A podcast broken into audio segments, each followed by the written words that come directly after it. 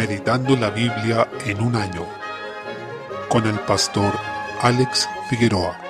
Día 1, mes 4, Deuteronomio capítulo 18. Esta sección comienza con las porciones de los levitas. Esta instrucción la dio el Señor a los israelitas a través de Moisés en reiteradas ocasiones, ya que los levitas eran la única tribu que no recibió una porción de terreno en heredad, como el resto de las tribus de Israel, sino que debían ser sostenidos por los demás, como quienes servían en el templo. Dice en el versículo 2, Jehová es su heredad. Recordemos que el Señor tomó a los levitas en lugar de todos los primogénitos de Israel al momento de salir de Egipto, ya que él cobró la vida de los primogénitos de esa nación y en lugar de cada uno de ellos, en el caso de Israel, tomó a los levitas. En este pasaje se detalla el derecho de los sacerdotes, llamado de esta manera. Esto nos recuerda el vocabulario de Pablo cuando hablaba sobre el sostenimiento de quienes predican la palabra en el nuevo pacto. En 1 Corintios 9, 12 habló de su derecho como apóstol y se refería a este sostenimiento. En el caso de los sacerdotes, su porción era lo que los israelitas llevaran para el sacrificio, de lo cual debían recibir la espaldilla, las quijadas y el cuajar, según dice el versículo 3. Además, los sacerdotes levitas recibían recibirían las primicias del grano, vino y aceite, y las primicias de lana de las ovejas, y con eso tendrían para el sostenimiento de alimento y vestido. En consecuencia, tal como él ha hecho en el resto de este libro, llama a no descuidar este sostenimiento. Como hemos mencionado en otras ocasiones, debemos tener presente la continuidad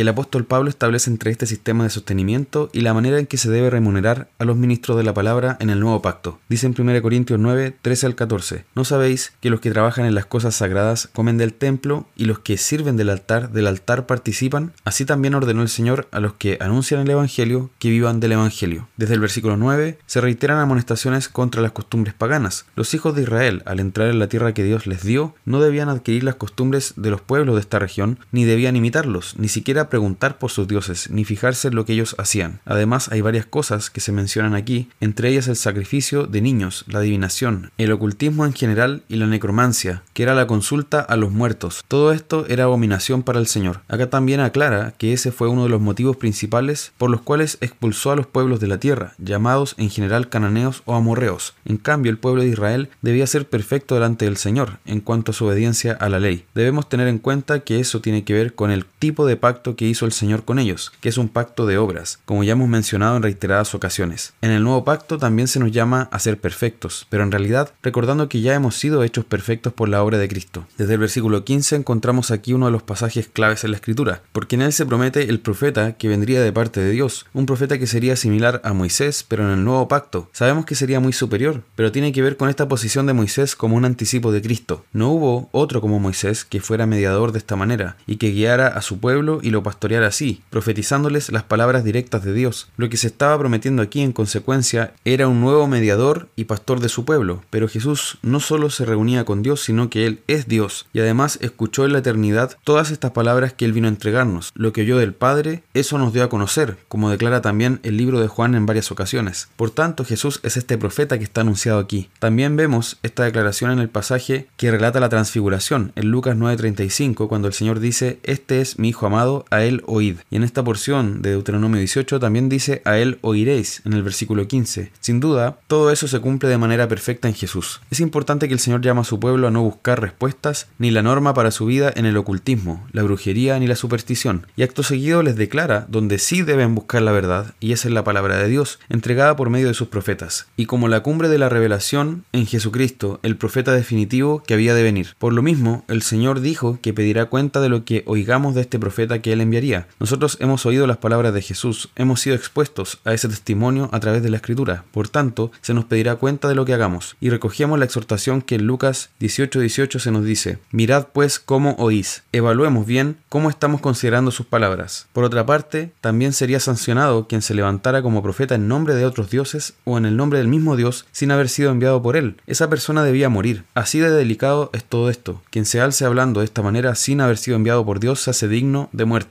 Capítulo 19. Tenemos nuevamente disposiciones sobre las ciudades de refugio. Recordemos que ellas estaban destinadas a quienes habían matado a otro pero no eran delincuentes de homicidios intencionales, sino donde la muerte había sido accidental, y era más bien para protegerlos de la venganza. A veces se intenta encontrar como un significado más espiritual a esto, pero está relacionado con la convivencia civil del pueblo. Lo que en realidad nos muestra es que el pueblo de Dios debe reflejar su carácter, por lo tanto, debe actuar con justicia y prudencia. Y en esta disposición, lo que se limita es la venganza privada, basada el simple resentimiento. En consecuencia, se debe hacer justicia. Con todo esto nos deja muy claro que es un pacto de obras el que encontramos aquí, ya que contempla una condición de obediencia, es decir, el pueblo, para mantenerse en este pacto y para heredar las promesas y las bendiciones, debía desempeñar algo, debía realizar una obra. Y esa obra debía ser perfecta. Dicen los versículos 8 y 9, y si Jehová tu Dios ensanchare tu territorio, como lo juró a tus padres, y te diere toda la tierra que prometió dar a tus padres, siempre y cuando guardares todos estos mandamientos que yo te prescribo hoy, para ponerlos por obra, que ames a Jehová tu Dios y andes en sus caminos todos los días. Vemos así que la relación del pueblo con Dios dependía de esa obediencia, y por eso también le llamamos o lo consideramos un pacto de obras, como ya hemos explicado, porque se basa en la lógica de haz esto y vivirás, mientras que el pacto de gracia se basa en la afirmación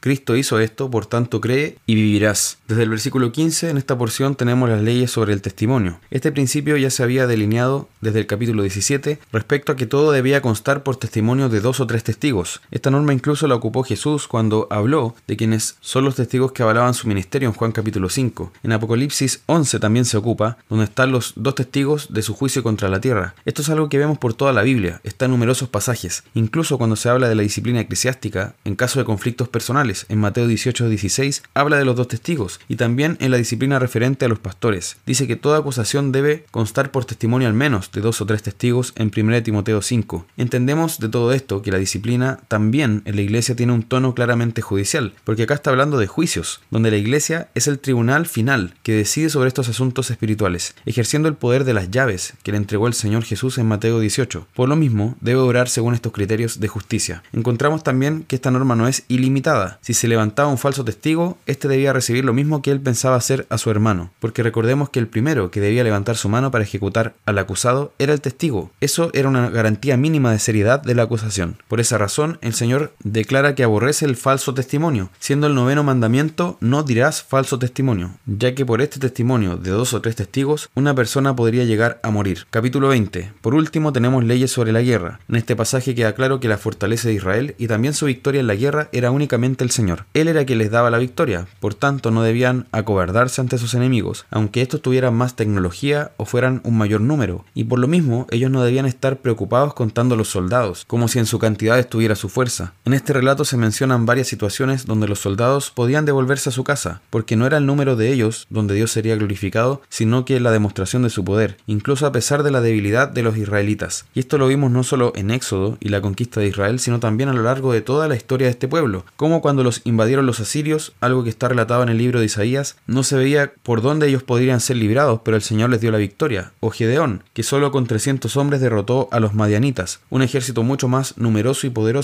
Por tanto es importante lo que dice en el versículo 4, porque Jehová vuestro Dios va con vosotros, para pelear por vosotros contra vuestros enemigos, para salvaros. El Señor es la victoria de su pueblo. Vemos hoy que muchas ideologías engañosas cuentan con el dinero, la promoción, publicidad, difusión, cuentan con los artistas, con el cine, con el apoyo de marcas de todo tipo, de bancos, compañías de teléfonos, en fin, tienen todo un poder económico, comercial e incluso legal. Pero el Señor es quien pelea por nosotros y nos dará la victoria como su pueblo, y nuestra responsabilidad es ser fieles a Él. Cabe destacar lo que dice en el versículo 8, ¿quién es hombre medroso y pusilánime? Medroso es alguien temeroso, miedoso, y pusilánime es falto de ánimo, alguien que se acobarda, en el sentido de que le falta el ánimo para emprender alguna acción. Entonces a estas personas las llamaba a volverse a su casa para no abocar el corazón de sus hermanos. Eso es algo bastante grave que vemos en la escritura. De hecho, fue eso lo que hicieron los espías que volvieron después de inspeccionar la tierra de Canaán, y ellos llenaron de miedo a sus hermanos, tal como ellos mismos eran miedosos y cobardes, según vemos en Números capítulo 14. Por tanto, debemos pedir al Señor que nos libre de desanimar a nuestros hermanos con nuestro propio desánimo, porque quien está desanimado generalmente es visto como víctima hoy día, pero en realidad es alguien que está pecando si es que ha perseverado en su desánimo, si es que se ha dejado llevar por la incredulidad. Por otra parte, vemos que había ciertas distinciones en la guerra. Si se trataba de un pueblo de la zona, debían eliminarlo completamente, pero si se trataba de un pueblo más lejano, primero debían proponer la paz y luego, si es que eso no resultaba, debían sitiar la ciudad y matar a hombres de ella. Esto es porque el Señor escogió a los israelitas también como un instrumento de juicio sobre los pueblos de la zona, por la impiedad de ellos. Salmo 73. En este salmo de Asaf, que es bastante conocido, el salmista nos dice que él estaba perdiendo la fe al tener envidia de los impíos, ya que veía que ellos se enriquecían, engordaban, estaban bien, eran prósperos, mientras que él, siendo piadoso y temeroso de Dios, no tenía el mismo fruto en esta tierra. Hay algo que dicen los impíos, que también nos relata el Salmo 10, y que es un pensamiento característico en ellos. ¿Cómo sabe Dios? Y hay conocimiento en el Altísimo, aquí lo vemos en el versículo 11. Es decir,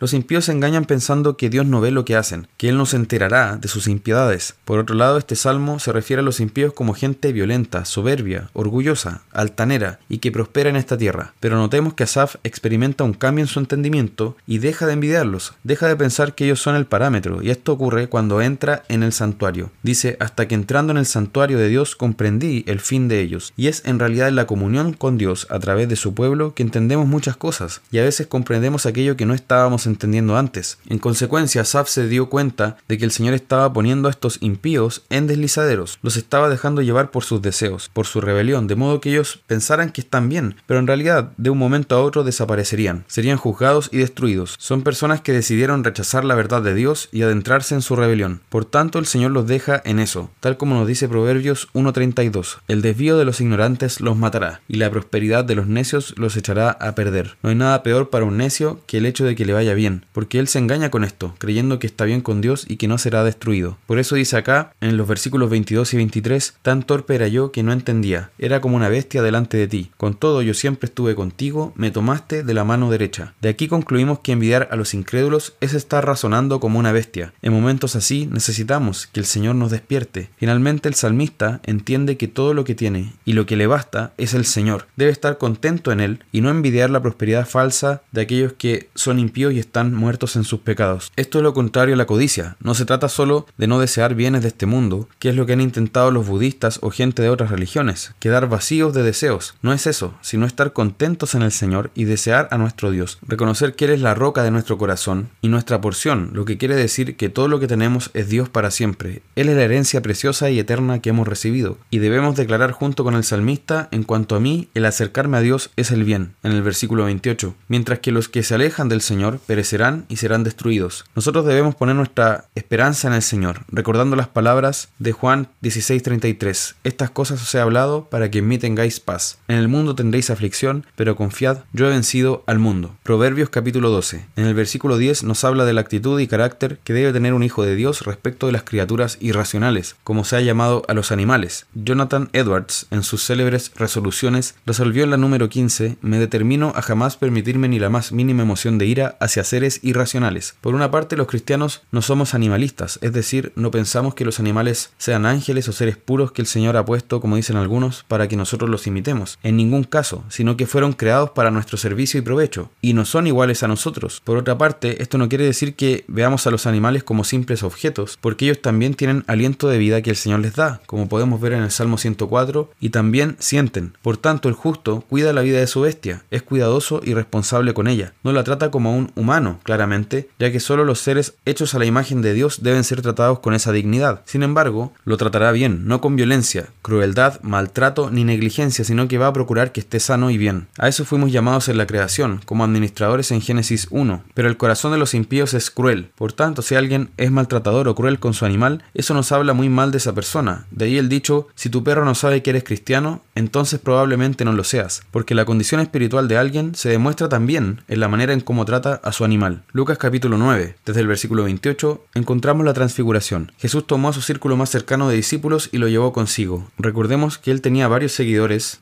de entre los cuales tomó 70 a los que envió, y de esos 70 tenía 12 que eran más cercanos, a los que llamó apóstoles, y de esos 12 tenía tres discípulos que eran aún los más íntimos, que eran Pedro, Jacobo y Juan. A ellos les revelaba cosas más cercanas que a los otros no. Por ejemplo, con ellos se fue a este monte de la transfiguración y con ellos también oró en Getsemaní. Ellos vieron ese contraste, por una parte la gloria de Cristo aquí manifestada y por otra en Getsemaní la aflicción de Cristo previa al Calvario. En este pasaje se relata que, entre tanto que Jesús oraba en el monte, vinieron a hablar con él desde el cielo Moisés y Elías. Eso quiere decir que ellos estaban vivos allí, con entendimiento. No eran seres que estaban como en un reposo o en un sueño espiritual como algunos piensan, sino que tenían pleno entendimiento y sus almas estaban vivas. Por ello dice que Dios es un Dios de vivos, no de muertos, en Mateo 22, 32. Es interesante que el versículo 31 dice que ellos hablaban de la partida que Jesús iba a cumplir en Jerusalén. Es decir, estaban hablando del Evangelio, la crucifixión, resurrección y ascensión de Cristo. Moisés y Elías representan la ley y los profetas, el uno y el otro respectivamente, que vienen a respaldar a Jesús y su ministerio. El hecho de que esto tiene que ver con la predicación de Jesús se confirma también cuando el Padre desde el cielo dice, este es mi Hijo amado, a él oíd, en el versículo 35. Esto se relaciona con Deuteronomio 18 y su carácter del profeta que había de venir. Aquí se ve la gloria de Jesús y esto es muy significativo porque ningún profeta que fuera simplemente humano tuvo gloria y tampoco la tuvo algún rey, más allá de que se hable en términos simplemente humanos sobre eso. Pero acá se está hablando de gloria en términos celestiales. Por tanto, se confirma con esto que Jesús es Dios. Cabe señalar que cuando los profetas tenían visiones, caían postrados, rendidos e incluso pensaban que iban a morir, como en Isaías capítulo 6. Pero observemos el contraste entre lo que pasa con Isaías versus lo que pasa acá con Jesús, donde Él es el centro. Por tanto, Jesús no era simplemente un profeta, sino que era el profeta de los profetas, que también es Dios mismo hablando a los hombres, la palabra hecha hombre. Ciertamente acá vemos que Jesús es Dios porque lo ocurrido estaba muy lejos de las visiones que tenían los profetas. Por otro lado, Pedro nuevamente muestra su carácter impulsivo,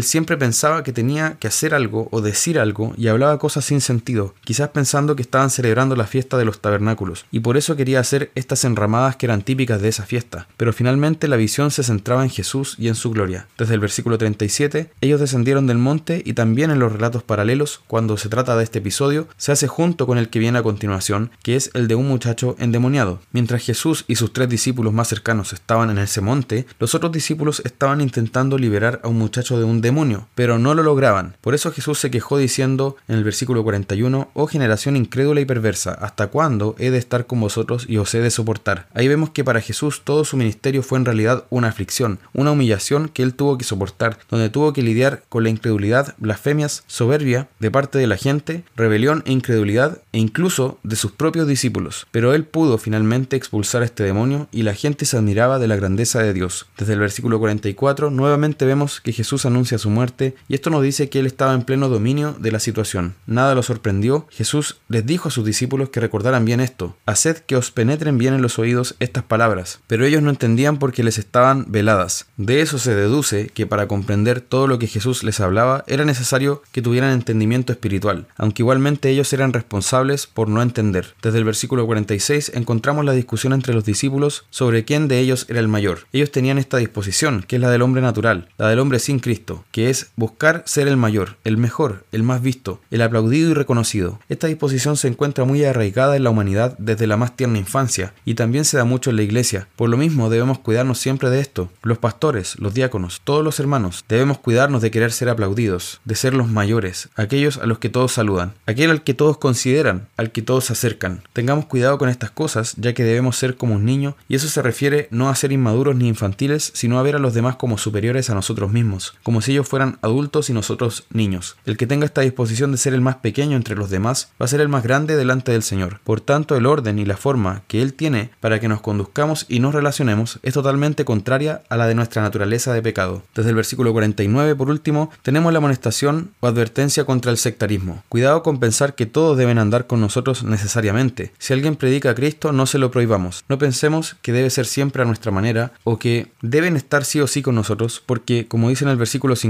el que no es contra nosotros, por nosotros es. Sin embargo, debemos tener cuidado de no creer que esto es un permiso para que cualquiera diga lo que quiera. No, debe predicar el Evangelio. Lo que nos une es la verdad. En el pasaje se hablaba de alguien que predicaba a Cristo y su Evangelio, no de alguien que ha torcido la palabra. Esto es algo muy distinto, y si alguien tuerce la palabra, tenemos todo el derecho incluso el deber de denunciarlo y apartarnos de esa persona. Pero no seamos sectarios con quienes sí predican el Evangelio de Jesucristo, sino dejemos a Dios usar los instrumentos que Él en su soberanía se ha dispuesto a usar.